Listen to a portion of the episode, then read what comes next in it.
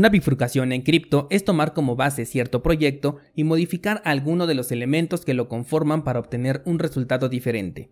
La mayoría conoce los forks de la cadena como por ejemplo Bitcoin Cash y Ethereum que generan una nueva cadena desde un punto específico de la blockchain que da origen a ambas. Otros conocen también los forks de código, que son aquellos que realizan modificaciones al código e inician una nueva cadena desde el bloque Génesis, esto sin compartir un historial con el proyecto original. Pero casi nadie habla del fork ideológico, una bifurcación que no genera una cadena alternativa ni tampoco altera el código programable, pero que sí genera ideológicamente un Bitcoin completamente diferente. Yo soy Daniel Vargas, fundador de cursosbitcoin.com y hoy vamos a platicar del fork del que nadie está hablando. Comenzamos.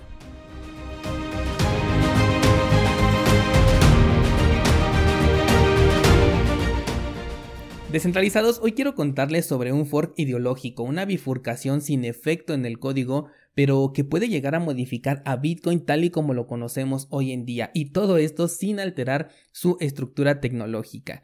Te decía en la introducción que existen forks de código, que es donde se toma como base el código programable del proyecto cripto y se le añaden modificaciones. También existen forks de la cadena que respetan la historia de una criptomoneda desde que nació, pero en un determinado bloque se ramifica esta cadena agregándole un cambio al código que vuelve al nuevo proyecto algo distinto al proyecto original. Ejemplos de estas bifurcaciones podrían ser Bitcoin Cash como bifurcación de la cadena o por ejemplo Ravencoin como bifurcación de código, ambos tomando como base a Bitcoin. Sin embargo, hay otra bifurcación que es de ideología y que no cambia el código y ni siquiera pretende generar una nueva cadena. Esta bifurcación, sin embargo, consigue eliminar elementos clave de un proyecto. Imagínate en el caso de Bitcoin que el día de hoy te puedo decir que existe un Bitcoin que no es resistente a la censura, que no es libre de intermediación y que ni siquiera es descentralizado. Esta bifurcación la provoca la centralización. Cuando los exchanges centralizados o los servicios centralizados comienzan a hacerse populares, la gente deja de considerar el peer-to-peer como una opción viable, siendo que Bitcoin nació como un sistema de transferencia de valor entre pares, y esta modalidad únicamente se queda para aquellos descentralizados que decidieron profundizar más en el tema ideológico y menos en el especulativo. Un Bitcoin en un exchange aparentemente es el mismo Bitcoin que se tiene dentro de una cartera de autocustodia. Sin embargo, para el usuario final, el que decidió depositar sus Bitcoin en, pongámosle, Binance, estos bitcoins ya dejaron de ser descentralizados porque ahora dependen de una empresa. Dejaron de ser resistentes a la censura porque Binance, por decisión interna o bien por solicitud externa, podría bloquear el acceso a esos bitcoins y deja de ser peer-to-peer porque para que los puedas utilizar se requiere de la aprobación de la empresa que los posee, en este ejemplo Binance. Y esto tiene que eh, pasar por un proceso de cumplir por los términos y condiciones de la empresa y que en ese momento pues esté disponible. Esto puede cambiar dependiendo de quién cuente la historia, porque en el mismo caso, para Binance o para la empresa que posee los satoshis, para ellos sí son descentralizados, sí son resistentes a la censura, inconfiscables y no permisionados, pero para el usuario han dejado de serlo y esto como dije es ideológicamente hablando porque si lo quiero expresar en términos más reales el usuario en realidad no tiene absolutamente nada pero ahorita voy a llegar a ese punto. En Bitcoin cuando realizamos una transacción se maneja un intercambio de propiedad. Cuando una transacción con Bitcoin es firmada, se está renunciando voluntariamente a la propiedad de los Bitcoin involucrados en esta transacción. Al mismo tiempo, se entrega voluntariamente esta propiedad a quien controle la dirección hacia la cual fueron enviados esos bitcoins.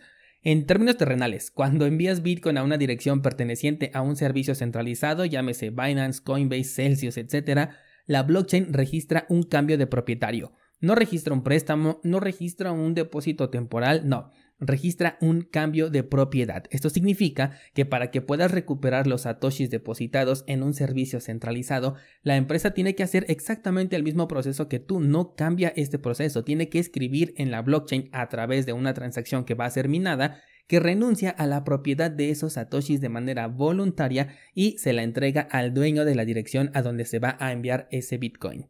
Esto trae muchos problemas, sobre todo al momento de reclamar ante una eventualidad como la que ocurrió con Celsius, en donde la empresa puede respaldarse legalmente, demostrando que los usuarios de manera voluntaria cedieron los derechos de sus criptomonedas a esta empresa. Al tener entonces un Bitcoin dentro de una empresa generamos una bifurcación ideológica, donde para la empresa esos Bitcoins siguen siendo los que Satoshi Nakamoto creó, pero para el usuario que cree que tiene Bitcoin y solamente los guardó en una empresa centralizada, no es así en realidad. Este usuario en realidad no tiene nada, más allá de un acuerdo que le podríamos llamar tipo verbal, con esta empresa de que cuando le pida estos bitcoins de regreso pues te los va a devolver. Y es que las empresas centralizadas si te pones a pensar no te entregan un pagaré, no te entregan un voucher o un comprobante digital de que tienen una deuda contigo. Lo único que te llega a tu correo electrónico es una confirmación de depósito en una dirección que pertenece a un servicio descentralizado, perdón, a un servicio centralizado. Ese es lo único que te llega a tu correo electrónico. Al perder entonces las cualidades más importantes que tiene Bitcoin, yo me atrevo a decir que el usuario que deposita sus satoshis en un exchange centralizado o en cualquier servicio centralizado está utilizando un Bitcoin que es distinto al que diseñó Satoshi. ¿Por qué? Porque el Bitcoin de Satoshi Nakamoto no depende de que la empresa no, falle, no depende de que no sea hackeada, ni mucho menos depende de que le dé el permiso para mover sus Satoshis siempre y cuando cumpla con las condiciones internas de la empresa que esté en cuestión. El Bitcoin de Satoshi es completamente libre, no necesita ninguna clase de permiso ni tampoco cumplir con ninguna condición previa. He ahí la bifurcación de la que te estoy hablando. Un Bitcoin deja de ser un Bitcoin cuando se vuelve censurable, cuando ya es permisionado, cuando ya no es resistente a la censura y cuando requiere un intermediario para poder ser utilizado. Bitcoin solamente hay uno y si no cumple con las características que fueron descritas en el documento oficial escrito por Satoshi Nakamoto, entonces lo que estás utilizando es un fork ideológico. Y le he llamado de esta manera bifurcación ideológica porque cuando tenemos satoshis en un exchange utilizamos justamente esta frase, decimos, ah, tengo un Bitcoin por decirlo en Binance o tengo un Bitcoin en Bitfinex, no lo sé.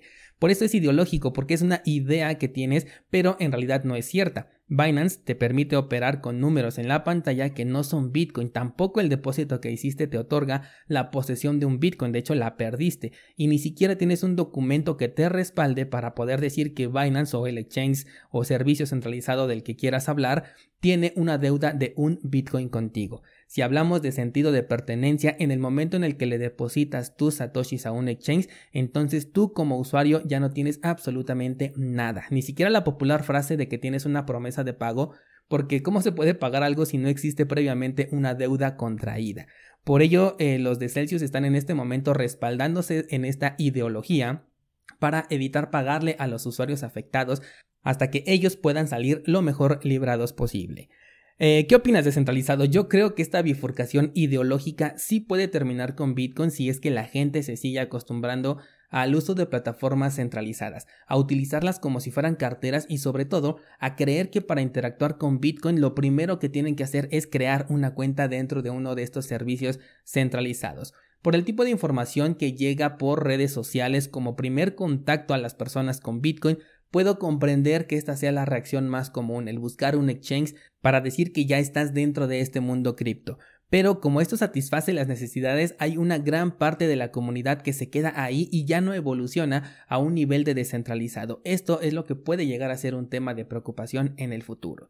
Descentralizados, quiero conocer su opinión, ya saben por dónde contactarme y nutrir este tema con su comentario, así que espero leerlos por los medios que ya conocen. Muchas gracias por acompañarme y mañana vamos a ver qué acontece en el mundo cripto.